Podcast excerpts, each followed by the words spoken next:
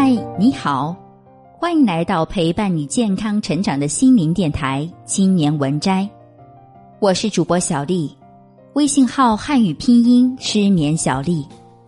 今天给大家分享的文章是：新一代学霸是什么样子的？作者胡敏。二零一九年暑假爆火的电影《哪吒之魔童降世》中有这样一句话：“我命由我不由天。”是魔是仙，我自己说了才算。现在是墨守成规还是顺应时代？能否成为二十一世纪迫切需要的人才，也由你说了算。二十世纪机器代替人，解放了人的劳动力；而二十一世纪是互联网的时代，人工智能的出现使得软件开始代替大脑。我曾体验过无人驾驶，我们乘坐的那辆无人驾驶车。当时停在超市前，阳光刺眼，车的前窗上罩有遮阳布。使用时，手机启动一下，车子会自己驶出车位，直接开到我们面前。甚至在高速上并道加速也毫无障碍。司机在座位上可以聊天、查看电子邮件，也可以做其他事情。按照以前的认知，谁会放心把生命交付给一辆无人驾驶的机器？但统计显示，迄今为止，无人驾驶引发的交通事故的比例远比人类驾驶肇事的比例低三倍。智能而安全，这项技术的普及只是即时问题，未来会有更多岗位被人工智能取代。能否适应人工智能时代的发展，将自己打造成善于创新思考，在各类新式任务面前游刃有余的人，是年轻的你。需要直面的问题。二十一世纪学霸的模样，这本书描绘了新航道培育的许多优秀青少年，他们文理兼修，多才多艺，能畅聊诗词歌赋，也能玩转儿二语言。他们心怀人类福祉，志在五湖四海。他们颠覆了二十世纪的学霸形象，以自身勾画出二十一世纪学霸的模样。穷且益坚。不坠青云之志，富而能仁，不忘桑梓之情。敢想敢做、热爱生活的胡月莲身上，除了哥伦比亚大学的名校光环，还有为贫困藏区奔波的大爱无疆。他在藏区为孩子开设爱心学堂和陶艺传习所，还与大家一起打井，供当地人饮用。看到别人获得救助时，他脸上露出的笑容，不亚于收获顶尖名校的录取通知书。热爱旅行的杜云科说：“父亲特意安排的一次穷游，是他人生中一次变形记，给了他一次珍贵的生命修行。这场旅行，他和小伙伴们需要自带面包、榨菜等干粮，在条件十分艰苦的贵州偏远山区待一个半月。”尤其因为水资源的稀缺，将近一个月他都没有洗过澡。但项目结束后回头看，会觉得这实在是微小到不值一提的事情。人生的坎坷困苦永远不会停下他折磨人的脚步，我们能做的就是用猛烈的心去面对。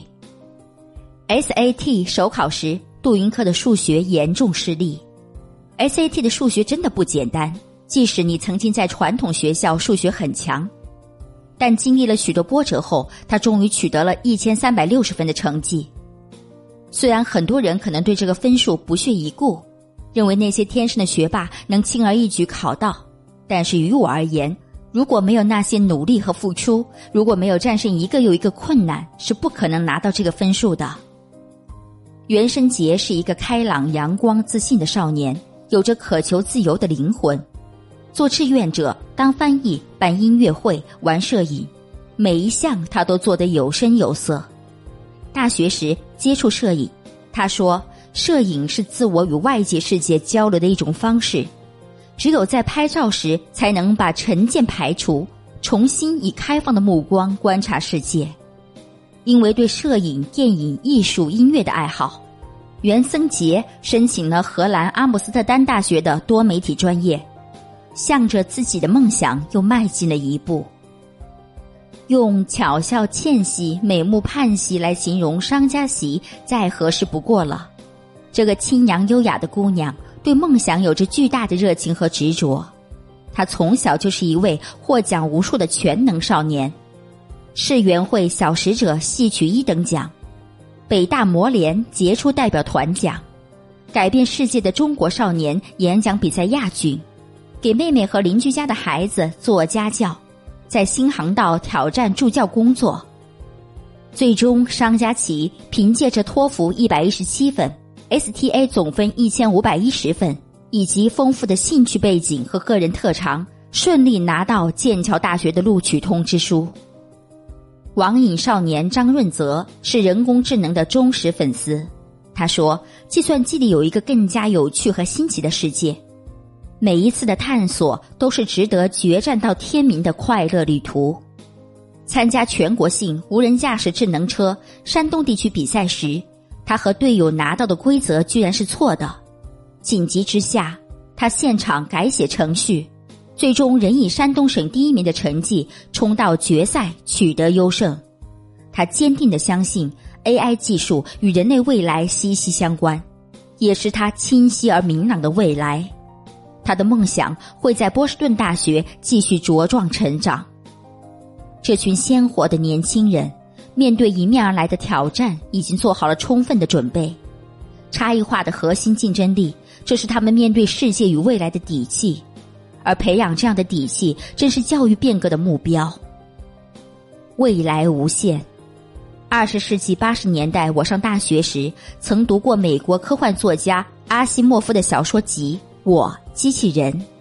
如今，书中所畅想的未来已部分成为现实。这样的发展速度，让我们可以大胆的想象未来的样子。从英语课堂到各学科的教学，如何面对未来，如何培养孩子应对未来挑战的能力，都是教育工作者要充分考虑的。最后，把这样一句话送给年轻的读者们：青春是绚丽多姿的，青春更是激扬澎湃的。